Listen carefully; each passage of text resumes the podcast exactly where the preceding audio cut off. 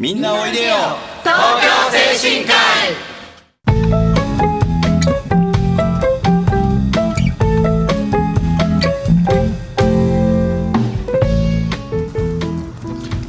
この番組はハートウルタナシフローラタナシを運営する社会福祉法人東京精神科医のスタッフが西東京市の高齢者支援活動を多角的にご紹介してまいります。一般にはあまり知られていない介護の現場地域とのつながりそして東京精神科医独自の取り組みなどの話を中心に分かりやすくお送りしてまいります。進行役を務めますのは東京精神科医ハートウルタナシ訪問リハビリテーション部飯泉と東京精神科医向こう大町地域包括支援センター相談員菅野です。そして FM 西東京の直美ですさて、えー本日はですねゲストに西東京市立、えー田無第四中学校吹奏楽部顧問、福田裕樹先生と、吹奏楽部部長、えー川地柚月さんにあのお越しいただきました、えー東京精神科医とのですね関わりについてのお話をこれから、えー聞いていきたいと思います。それではみんなおいでよ東京精神科医スタートです。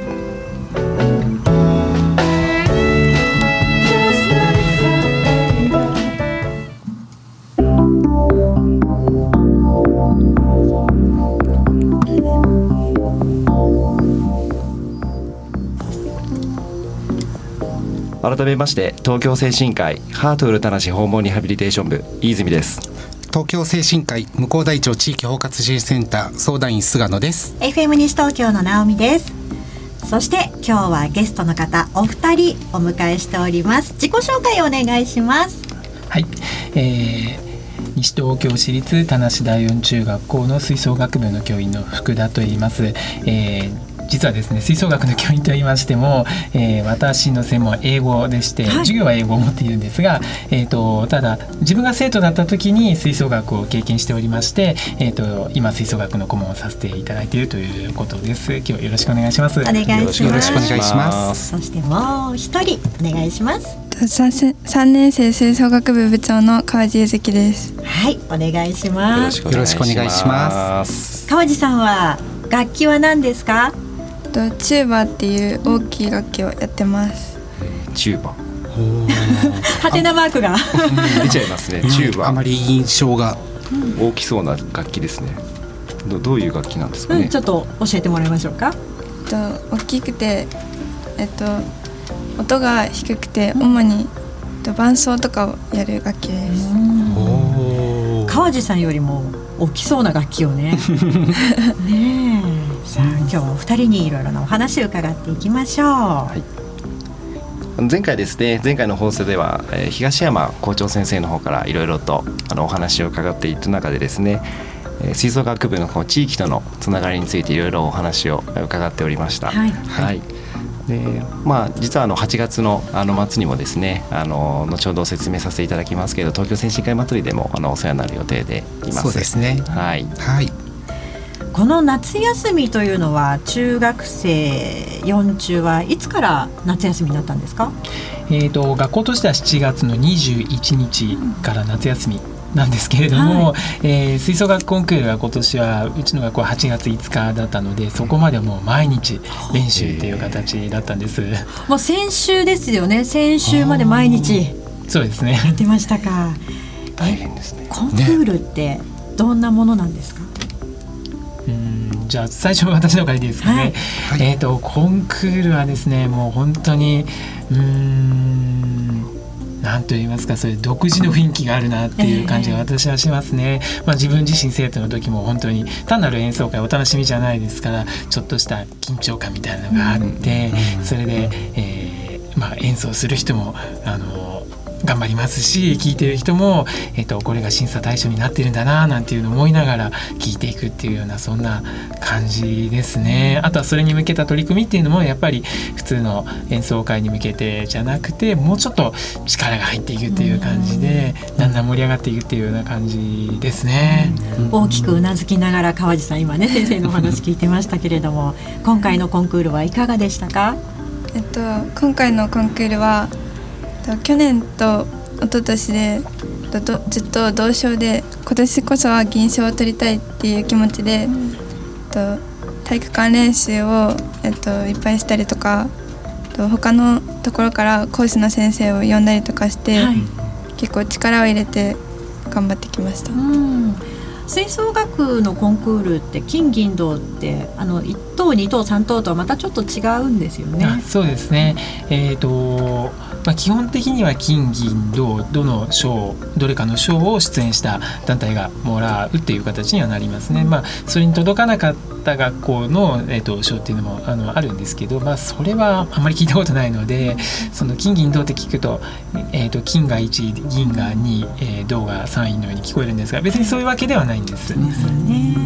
1回でこう演奏される人数ってどれぐらいなんですか？えーと、A 部門 B 部門ってあるんですけど A だと50人以内で多くの学校は50人に、えーと、近づけてる学校が多いですね。はい、今回は何人ぐらいで？今回は49人で。出演します。部員の数というのは川地さん今何人ぐらいなんですか？と今1年生から3年生まで合わせて62人います。多いんですね、その中の部長なんだ。素晴らしい。ねすごい。ですね。すごく笑顔が素敵で柔らかい雰囲気なんですけれども、ね、部長さんとして先生どのように評価されますか？あもう本当にしっかりしていて、うん、えー、信頼を受けますね。うん、あの私自身もあの吹奏楽以外いろんな仕事があって、えー、様子を見に行けない時もあるので、えー、これやっといてとかあのいろいろ あの指導することがあるんですけれども、うん、あのそういうところでももう本当にあのしっかりやってくれていますし、あの他の部員たちからも慕われてしっかりあのやれているんじゃないかなというふうに思います。お二人もどんどん可愛い川地さんに質問してみてください。ね、なぜあのそのチューバという楽器を選んだんですか？うん、と初めは全然どの楽器をやるとか決めてなくて、うん、で仮入部の時に、はい、先輩の雰囲気がすごく良くて、あとあの低い音なんですけどすごいそれが綺麗でかっこいいなと思ったのでやりたいなと思いました。はい。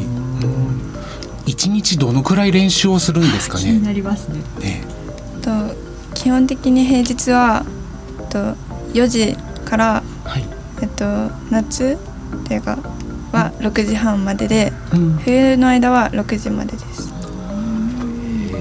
ね、すごいですね。終わってからってね、終わってすぐなんですね。なんかあの、まあ、楽器が大きいということを先ほど伺ったんですけど、まあ、お家ではなかなか多分持っていけないと思うんですけど、はい、家でこう自主練みたいなのとか口の動き方とかそういったところとかもいろいろやったりされるんですか？あなんかその楽器は大きいので持って帰れないんですけど、はい、やっぱり自分がやる曲を家で聴いたりとかして他の学校とかが演奏してるのを聞くのは勉強になるのでそれはやったりしてます。先生がもうそうなんだっていう今お顔すごいですねそこまでやってる人はそんなに多くないんじゃないかなと思いますけれど。部員60人ちょっとっていうふうにね先ほどおっしゃってましたけれども、3年生はそのうち何人ぐらいいるんですか？と17人います、3年生は。17人もいたらみんなと仲良くするって難しくないですか？そうですね。でも結構みんな和気あいあい仲良くやってます、うん、一番仲いいのはどんな子ですか？えっとチューバっていう楽器は3年生が1人しかいないので、えっとえっと、一緒に副部長をやってる子が2人いるんですけどその子たちと特に仲がいいです。その2人はどんなタイプの子なんですか？二人ともでも結構元気で、明るい面白い子たち面白い子、はい、先生からご覧になって部長そして副部長の2人と合わせて3人どんな存在ですか？あもうなんというか常に一緒にいる、うん、あの仲良しの3人組っていう感じですね。うん、あのまあ、仲いいっていうところもそうなんですけどそれだけじゃなくてあの実務面といいますか、あの教員からのことをちゃんと部員に伝えてくれたりとか反対にそのやっぱり部員の代表でもあるわけですから、えー、その意見をこちらに伝えてくれたりですとか本当にいい役割をしてくれているのであの本当にしっかりやってくれているなというふうに思います。なるほど部長というのはどういうふうに決まっていくものなんですか？四中吹奏楽部の場合は。えー、っとですね立候補がまずベースですね。はい、で立候補の中から、えー、まあやはりその3年生の他の生徒の意見も大切なので、うん、あのまあ、投票もするんですけどそれプラス、まあ、いろんな要素を考えながらっていうふうになるんですけどその中から、えー、決定していくっていうふうになります。川地さんじゃあ立候補したんですか、はい、え部長になろうなんて。ごめんなさい。私一度もそういうのを思ったことがないタイプなので。あの私もですね。僕もです、ね、立候補ってすごいことですよね。ねすごいですよね。いつぐらいから部長をやりたいなって思い始めたんですか？えっと1年生の後半ぐらいに、うん。と学年代表を決めたんですけど、はい、その時に立候補しててそこからずっと部長はやりたいなって思ってました。ずっと前から。結構前か。ら部長に実際なってみて大変なことも楽しかったこともいろいろあると思うんですけれども、はい、何が一番印象に残ってます？そうですね。結構本当にいろいろ大変なことたくさんあるんですけど、うん。やっぱりその大変なことがある分曲が完成したりとか行事が終わったりする終わった後とかの喜びとかは他の人より大きいと思うのでそれはすごく感じます。なんか中学生戻りたくなっちゃいますね。ねそうですね。うん、ちょっとここでそれでは一曲お届けいたしまして、はい、後半もまた引き続き川地さん福田先生にお話を伺っていきたいと思います。はい、えー、今回の曲は菅野さんのはいリクエストナンバーということですが、どんな曲でしょうか？はい、あのー、私今までラジオ何回かやらせていただいておりますが、はい、毎回持ってきて一度もかけられなかった曲です。念願です。はい、クラリスでクリアスカイです。体いい体操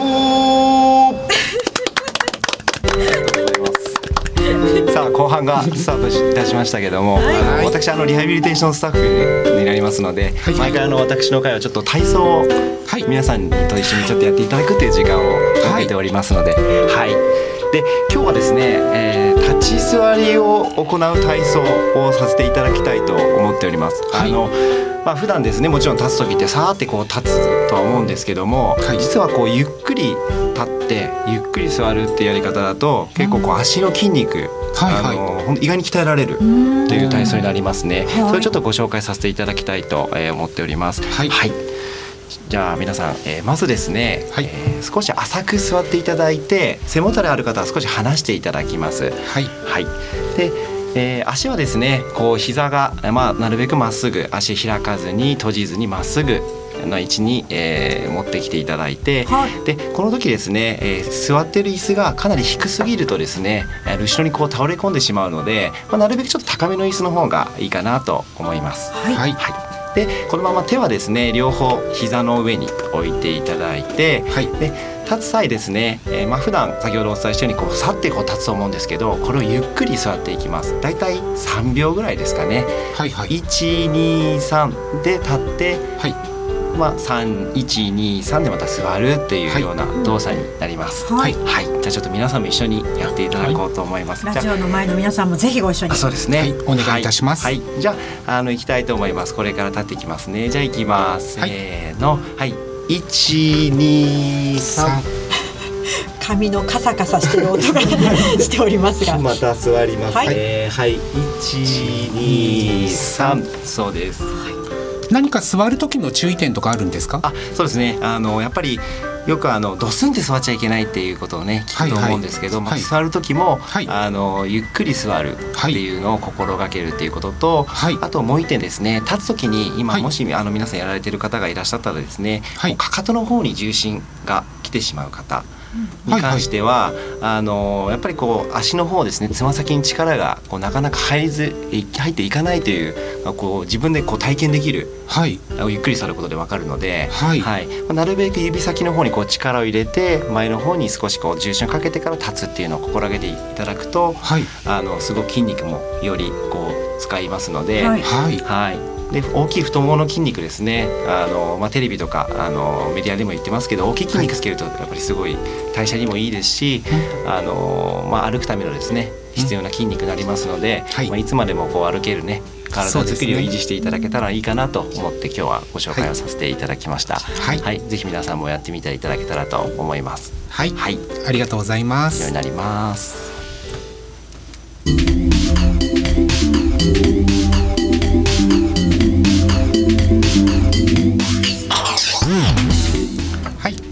では後半も田無第四中学校吹奏楽部顧問の、えー、と福田先生。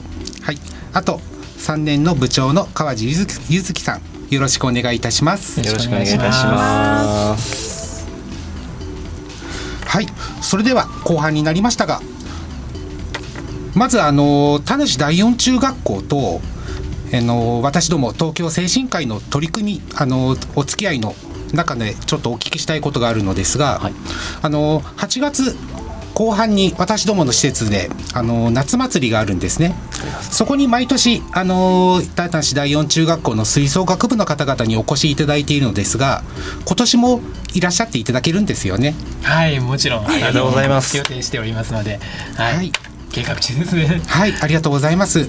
あのー私どもの利用者の方々がものすごく楽しみにしてまして、あのー今年も中学生は来てくれるの？っていつも聞かれます。そうですよね。やっぱり毎年あの皆さんそういった質問ありますよね。そうですね。若い力がね、そうなんです。こうやっぱり若いパワーをねいただくとま はい、あ利用者様も元気になりますよね。そうですね。利用者様だけじゃなくて飯泉さんも絶対喜んでますよね。バレましたか？顔に出てましたか？今。はいすごく嬉しそうに今やっぱりねそうですね。地域の方がこう本当におこ子供お子様も集まりますもんね。来ていただきますもんね。はい、本当に老若男女も集まるその場っていうのは僕すごくあのいいなっていつも見はい。ているんですけども。ね、川地さん去年一昨年は参加されましたか？はいですごくやっぱり私もいろいろなお話聞くんですけれどもすごく皆さん喜んでるっていう声を多く聞きます。それを受けて実際に演奏している皆さんはどんな風に感じますかね？ていただく皆さんにあの楽しみにしてもらうっていうのはすごいモチベーションにもなるのですごい嬉しいですし私たちもそのフローラ楽しで演奏することをすごい楽しみに準備しているのでそういうのを聞くとすごく嬉しいです。ね、嬉しいですね。楽しみにしてるっていう声はねまたいいですね、そうですね。うん。先生から見てこういうお外学校以外のところで生徒が演奏するっていうのはいかがですか？えー、もう本当にそれはあの大切な機会だというふうに思います。あのあまり多くはないんですね。えっ、とこの8月のフローラタナシさんとあとは6月に特集科病院さんでの演奏会っていうのもあの最近始まったんですけれども、はいえっ、とやはりそういうものがあると地域の方に私たちの吹奏楽部のこともしていただきますし、あのすごくあのいい機会だと思います。あの今生徒の方からあの生徒自身が楽しんでいるっていうのがすごく良かったなっていうふうに思うんですけれども、えーこちらも楽しんでそして、えー聞いていただいている方も、えー楽しんでいただければもう本当にウィンウィンの関係でやっていけるんじゃないかなというふうに思います。本当ですね、またコンクールの練習とこういったあの演奏会での練習って変わってくるんですか？はい、やっぱりコンクールはすごい緊張感がある雰囲気でやるんですけどやっぱりこういう演奏会とかではもうちょっとみんなも楽しみながら弾けるので楽しい練習です。あ、いいですね。曲目もだいぶ違うものになってくるんですか？あそうですね。あのやっぱりコンクールは課題曲がもう決められた4曲の中から1曲と、はい。自由曲も、まあ、自由とは言ってもやっぱりある程度なんと言いますかちょっとクラシカルな感じとか、ええ。そういうのになるんですね。で、えっと、こういうような地域の方に聴いていただくとかあと、まあ、学校内でも文化祭があるんですがそういう時はもう本当に、えっと、基本的には生徒が好きな曲ですね。好きな曲。はい はい、そんなのやっていくのでもっと楽しんで選んでいけるかななんていうふうに思いますね。あのコンクールがまあ8月の初め先週にあってで8月の今月終わりにまた東京精神科医のねその音楽祭夏祭りか、はい。ありますけれども練習時間ってすごく短いのかなと思うんですけれども以前にやった曲なんかをまたやったりもするんですか？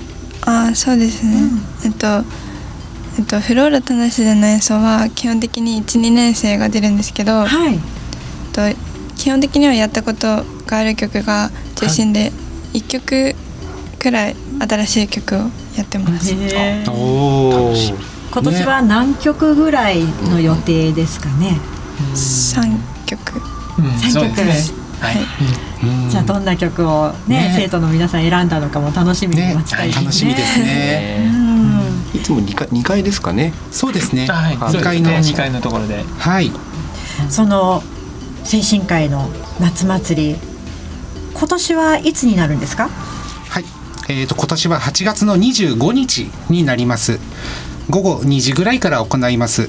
で、あのー毎年地域の方々に開放させていただいておりまして、いくつかの屋台ですとか、歌や太鼓の演奏、締めの花火などもあって、毎年盛大に行わせていただいてます。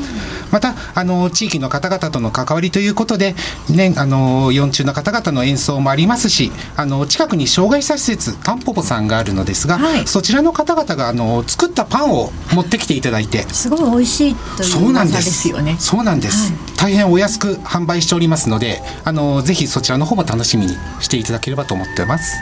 あの四中の吹奏楽の演奏もちろん楽しみなんですけれども、はい。精神科医のスタッフがすごく頑張ってくれている花火もねはい、皆さんにぜひご覧いただきたいですね。はい、今年も私もあの花火係ですので、あそうなんですか？はい、ぜひ皆さんいらしてください。8月25日の日曜日ですね。はい午後そうです9時ぐらいからということです。はい、川地さん、その演奏、えーお祭りの演奏に向けて市民の皆さんに来てねっていうアピールをぜひ一言お願いできますか？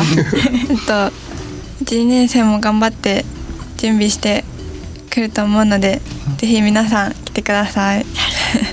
ありがとうございます。可愛いな、素敵だな。ぜひ皆さんいらしてください。よろしくお願いします。はい、さあそろそろお時間も近づいてまいりましたけれども最後にあの福田先生の方からもぜひこの放送生徒のね皆さんもいつか聞いてくれるんじゃないかなと思いますので 生徒の皆さんに一言あいいですか生徒向けにですかね ぜひぜひあはいえー、とまあ、吹奏楽の演奏は、でまあ、文化祭もありますけれどもそれだけじゃないんですね。えー、フローラ田無さんでの演奏会が、えーまあ、一番近い予定としてあります、えー、40にとても近いですから、ねえーあとはいろいろ楽しい、えー催し物もセットになっておりますので もしよかったら、えー友達の演奏を聞きに、えー来てください8月の25日ですよろしくお願いします。